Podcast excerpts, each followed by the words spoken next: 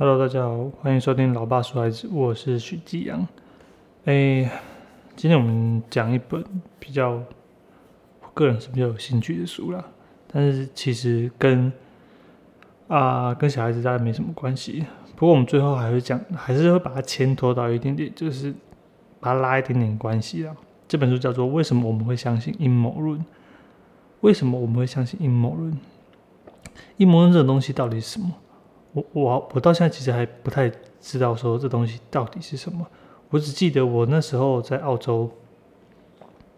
我那时候在澳洲呢，工作因为蛮无聊的，所以晚上的时候都没事那边划手机。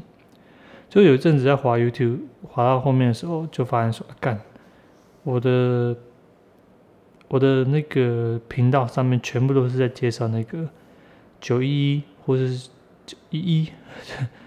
九一一那个世贸大楼被撞撞坏的那个影片，然后在之后都是在看一些什么外星人啊、什么觉醒啊，有的没有的东西。我感那阵子我在我我记得我那时候工作是打扫，就是我那时候都是一个人工作。然后做打扫工作，然后都是都是都是个人的，就是不会跟其他人合作的那种，所以我基本上在工作的时候没有任何社交的，我全部都是一个人，然后脑袋就是一直在那边想事情，一直在那边放空，一直都是这样子。所以那阵子我一直觉得自己是外星人，我真的真的就觉得我我是外星人，然后我是一个什么天选之子或者什么。反正就是我灵魂是来自外星的，对，反正后来就反正就看那么多，说我那时候真的就相信说，哦，看原来原来九一真的是美国人炸的，其实到现在还是有人相信，到现在还是有人相信。然后我记得后来在哦呃在其他地方遇到台湾人的时候，我就跟他说，哎，你相信九一是是美国人自己炸的吗？他们都是一脸就是啊傻笑，被攻他笑，大大部分应该都是这这这种表情啊。不过我在前几年发现我自己的前老板，我就之前拍片的时候前老板，然后就跟我说，呃不是跟我说了，就他自己在 他自己在脸书上面就是说，看原来九一是美国人自己炸的。我那时候觉得他勇气真的可嘉。我我我虽然那时候在澳洲很相信这些事情，但是我还我还是不太敢说哦，原来就是你可以自己把你相信的东西，然后直接泼上去。我我觉得那时候那个感觉是很耻的，是真的很耻，所以我只能就是暗地里相信。但我我真的佩服他勇气，说哦，我现在不知道问他。我现在问他的话，他不知道还会不会承认说这件事情。不过这是脸书都有记录，所以可能他会有点认知不协调吧。嗯，这样在啊，反正反正阴谋论一直都是我们呃呃人类的一个闲聊的话题，但是它也有可能变成一个灾难啊。我们之后会讲。呃，然后我在打扫，在澳洲那时候打扫。然后我在那个公车站、公车总站里面，就是你要停很多 bus，然后有我我要去扫他的那个那个叫什么？那办公室吧？哦，我们叫 depot，deporation，应该是我们就是叫 depot 而已。然后他那个真的很像，很像我小时候在玩《恶灵古堡》的时候的那种，就是很多时候都是密闭的。就是空间都是密闭，然后长长的走廊，然后日光灯有时候会坏掉啊，有是怎样怎样，有没有长长的走廊，然后你要通过一层一层的关卡，然后绕来绕去，绕来绕去的，看真的真的很像，真的很像，而而且很多很多的房间都是没有对外窗的，然后绕来绕去，你根本不知道你在哪里，然后随便打开一个门就发现哦，原来这里可以通这里，那原来这里这里是可以可以跑出去的。完全是没有办法有方向感在里面，我就觉得这个这个老外的设计真的跟《恶灵古堡》那个那个场景真的超像的。而且我记得那时候在在打扫的时候，通常都是呃八呃九点多九点到十一点，所以到十一点的时候，很很多时候都没有人了。其实这一个工作最适合的工作，其实应该是在半夜，因为我的上一个交接给我之后，他都是在半夜去的，只是我不想要那么晚睡觉。他说他去半夜半夜去的时候都没有人，你的效率可以超高的，就是你不会就拖了之后就被踩脏啊什么有的没有的。呃，最主要是这样子，所以但是我很想睡觉，所以后来想说，哦，干，我还是早点去好了。可是你知道八点多、七点多那时候是他们下班时间，所以我通常都会八点多去的时候，先扫一个就是相对比较不会被打扰的区域，后来才会去啊。看我要讲这讲什么，后来才会去那个就做比较比较，就是等到他们走的时候就做比较。热闹的地方，比如大厅啊、柜台之类的。然后有个柜台的，呃呃，看我突然觉得他那个 operation operator，就是他有点像是在掌控整个巴士在在那个都市，在澳洲那个阿德雷德那个都市里面，所有巴士的的一个路线，或者他有点像是一个 control room。对，但是就是回报啊，什么东西，就是他那个蜗机会一直响就对了，他会一直跟有些司机聊天啊，讲话干嘛有的没有的。好，那时候我就跟他聊天，他就说他有他有一天我跟他聊的时候，其实很多时候我都听不懂，都无所谓。他就跟我聊，我就跟他说：“哎，那你相信九一一是美国人自己讲的吗？”他真的相信呢，他他是真的真的相信。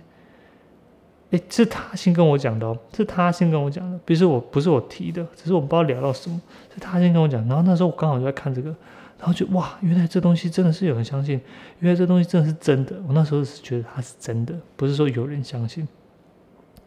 我那时候真的就觉得这是真的，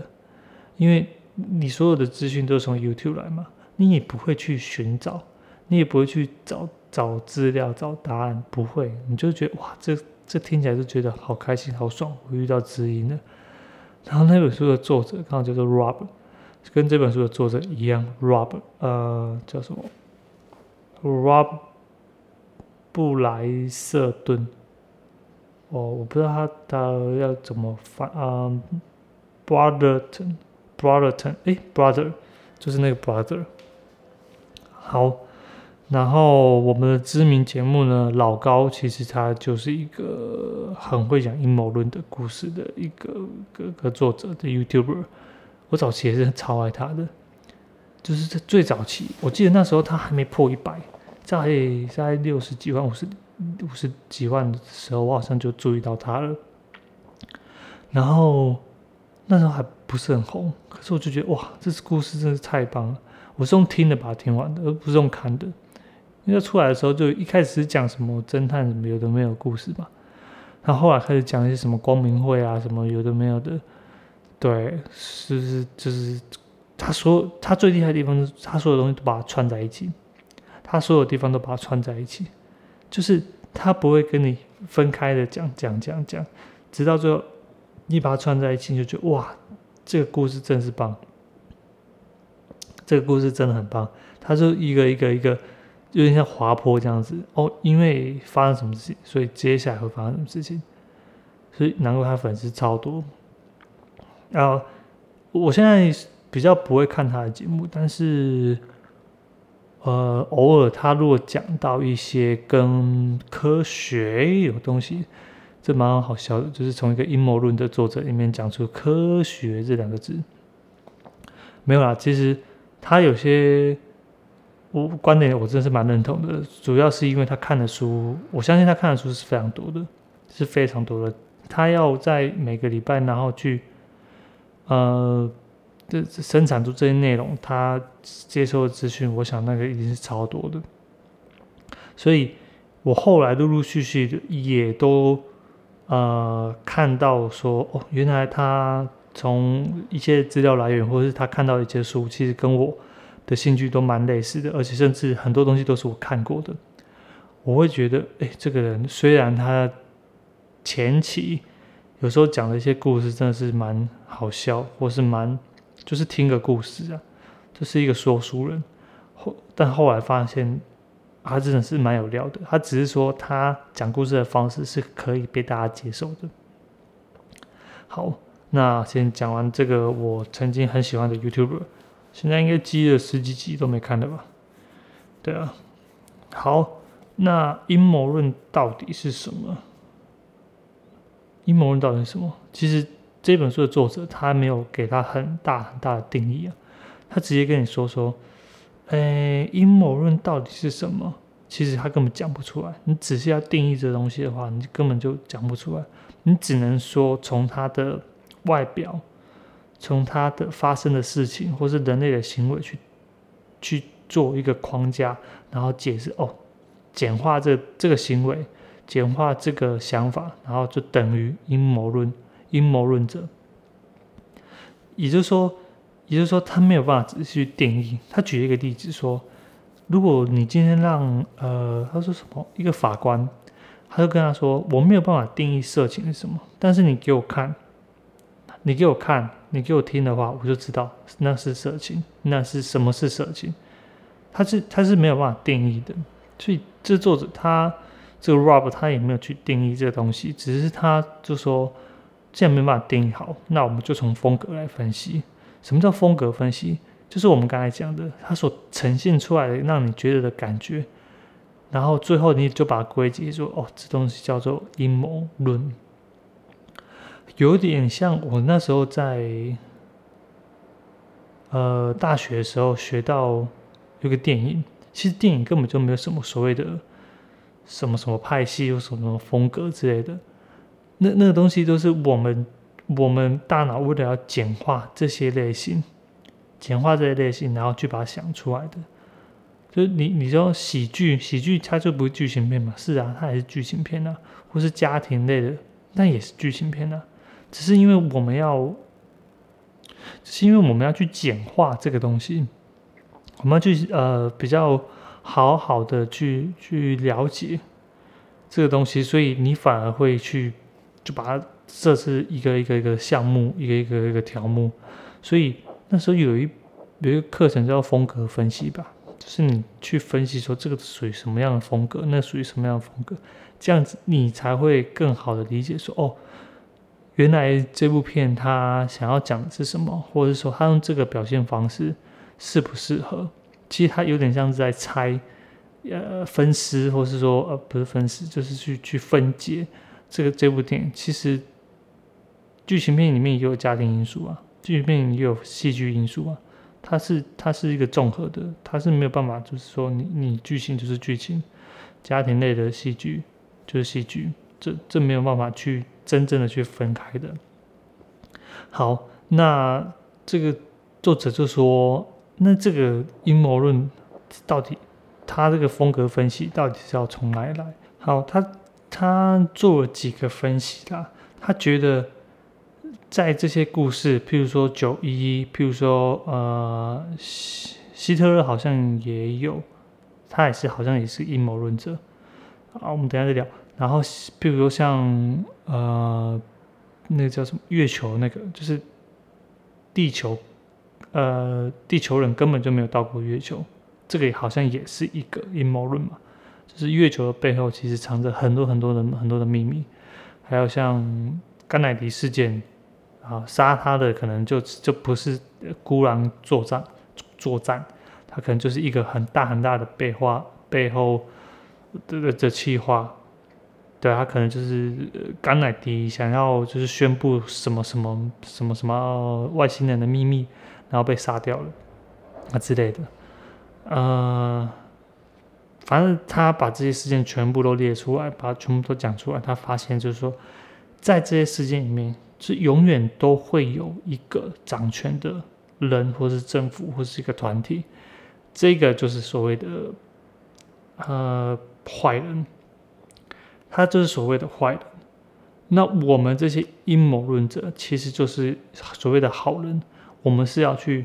革命，我们要去推翻，我们要去唤醒所谓的呃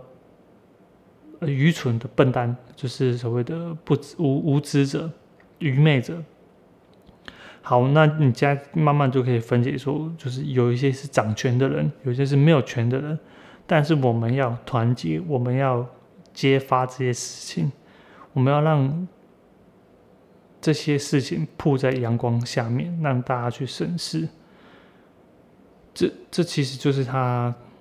呃，我我觉得应该是这本书的核心啊，诶，半核心。等下会讲说为什么我们人会相信这个东西。那这是故事的主轴，有没有觉得很熟悉？就很像我们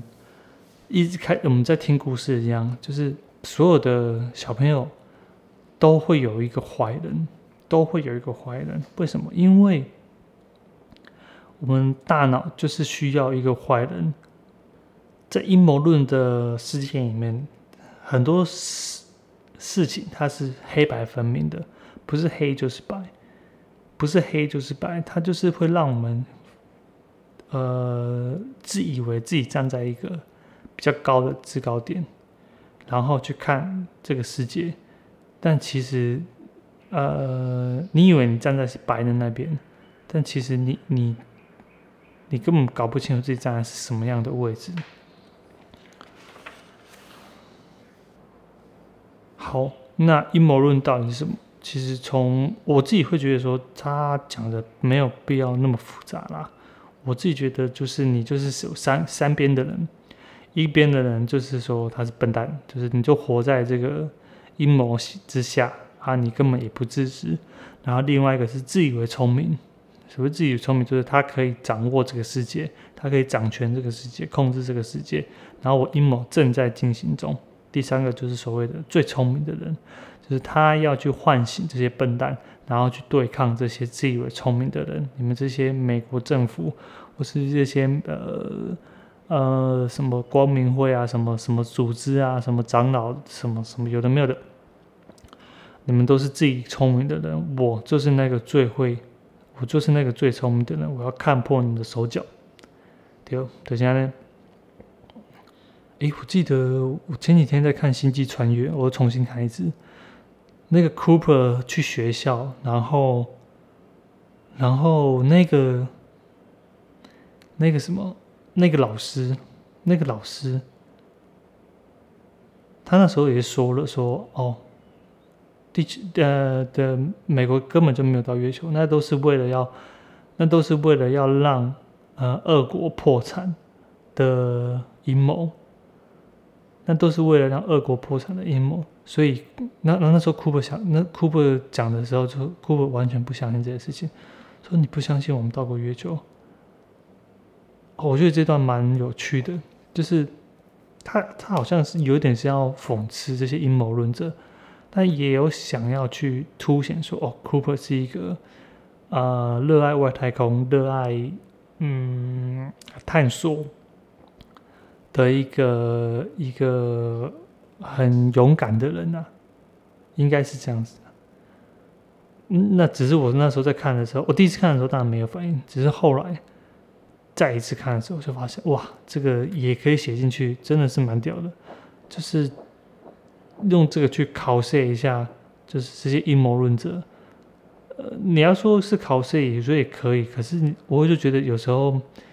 呃。像诺兰的作品，呃，我觉得就是诺兰的作品一直都站在一个跟时间有关系的，所以从他第一部什么记忆拼图开始，然后那后来蝙蝠侠不太算了，蝙蝠侠不太算了。不过我觉得他他就是不会把这个世界说分得很清楚，就是不是黑就是白。这就是为什么他在蝙蝠侠里面把小丑。这个这个角色就是可以写写的这么好，并不是说小丑他就是就是坏，坏到一个他就是想要统治世界的这个纯粹的坏人，没有，他其实是用他的行为，呃，小丑的行为去去刻画出，呃，他自己内心的一些一些状态。当然之后我们在另外一部小丑的影片也看得到。好。好，我这边先聊到这边好了。呃，总总结来说啦，就是说，呃，阴谋论其实是蛮复杂的。阴谋论其实是一个很复杂的东西，所以，然后他让法官也没法做定义，一切都是你自己主观认定的。对，一切都是你自己主观认定的。嗯。他这边还有提到说，嗯，这个阴谋论其实是不需要被证实的，甚至他是故意让他不要被证实的，因为他如果可以被证实的话，就表示他可以被证伪，那就表示它已经算是科学。可是其实我们都知道，你如果这东西可以被证实，那就早就已经被证实了。那既然已经被证实了，那就表示说，你这阴谋就不能再继续下去了。只要阴谋不能再继续下去，那你这故事就是就是结束了，那就不会再有阴谋论。也就是说，这个都这故事只要一步一步下去，你就出戏了啦。电影结束了，该出场了，该该离开了，该回家了，该面对现实了。所以他不会给他结束，他会让他一直持续下去。所以他说。人不会只相信一个阴谋论，就是如果你相信一个阴谋论的，你只相信一个阴谋论的话，你还会继续相信其他阴谋论，然后这些阴谋论的的，比如说前一个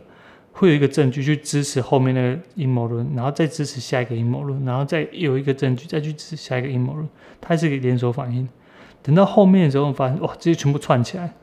真的是很开心的一件事情，就跟我们之前说的那个老高一样。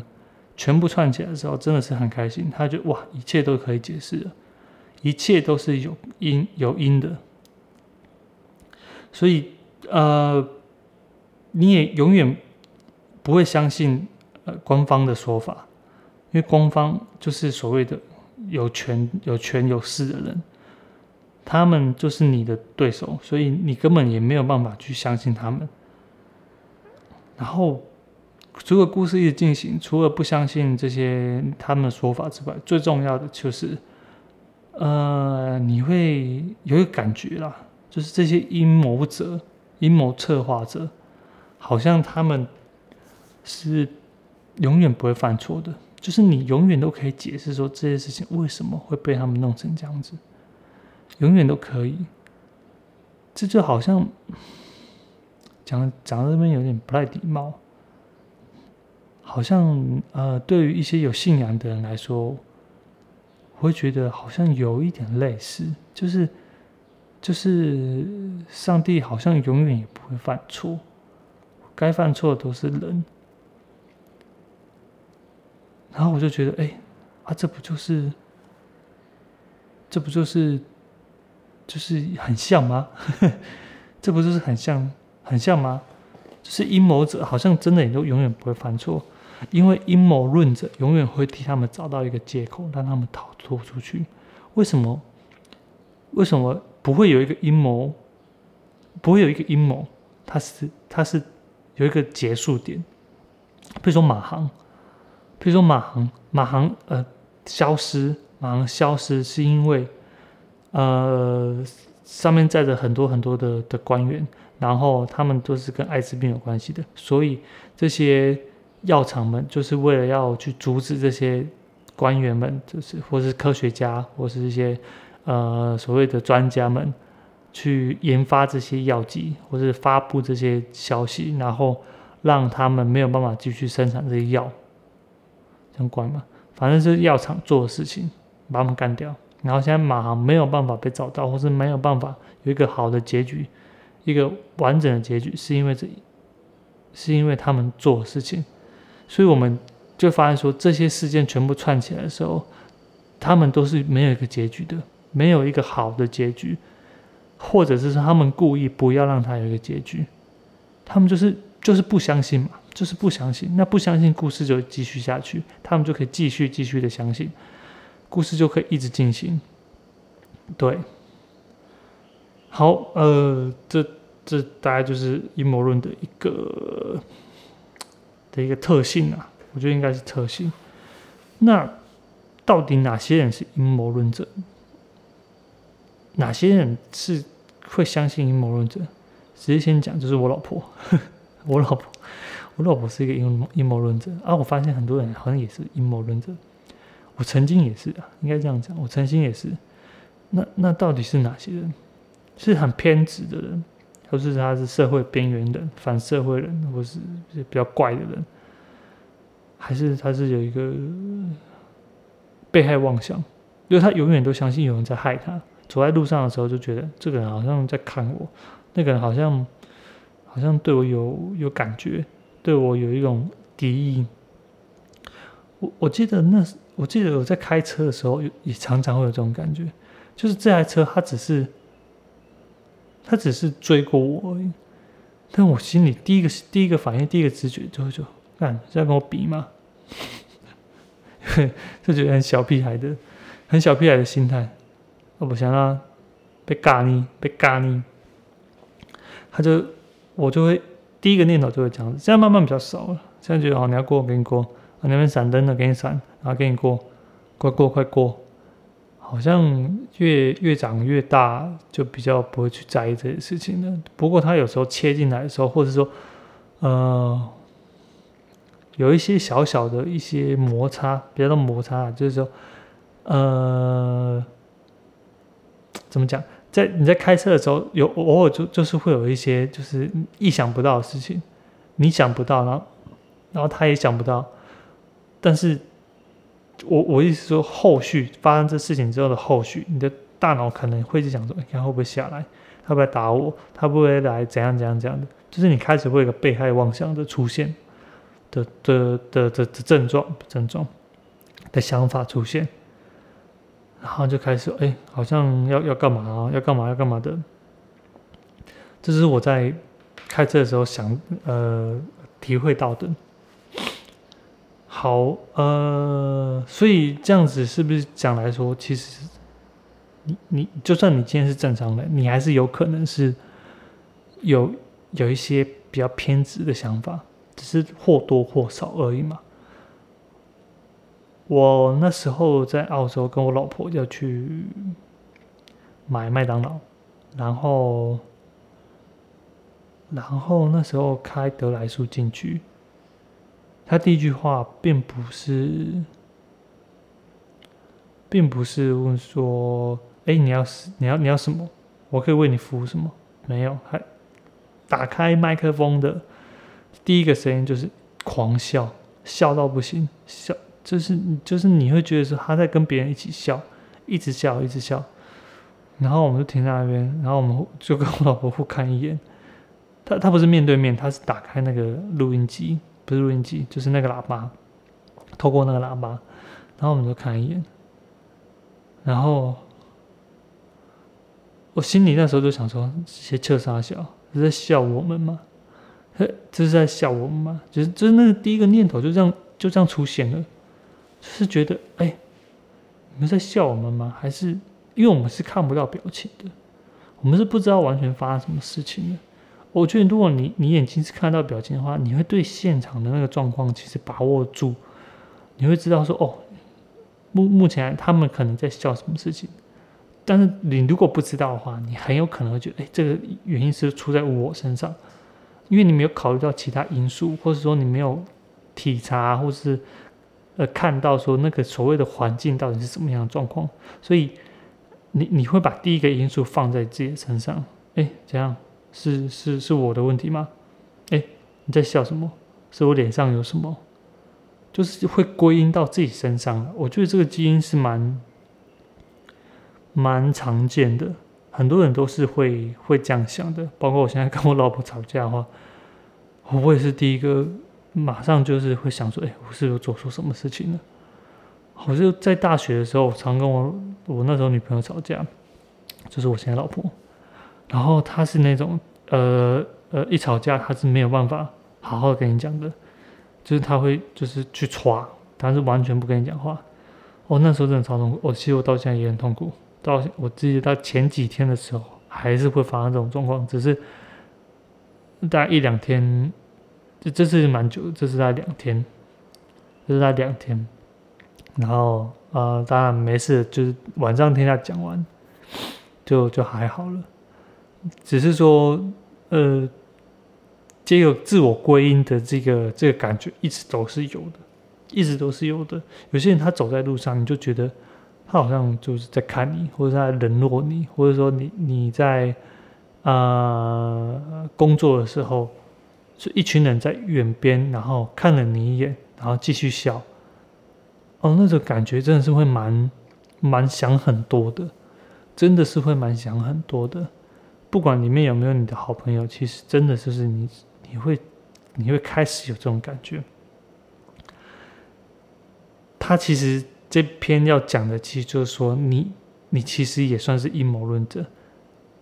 也算是阴谋论者，只是你没有办法成长到阴谋论者，但是你们心里的底层逻辑啊是一样的，是一样的，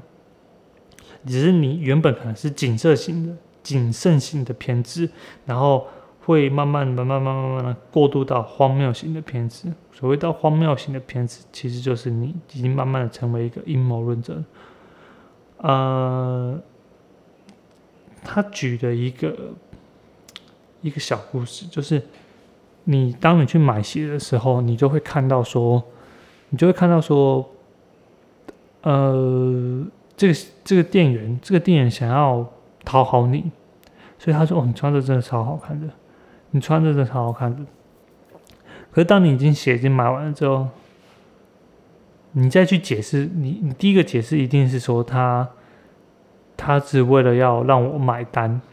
所以他才会称赞我，他只是在工作，我可以体谅。等到第二个，他等你买完穿上之后，他在称赞你的时候，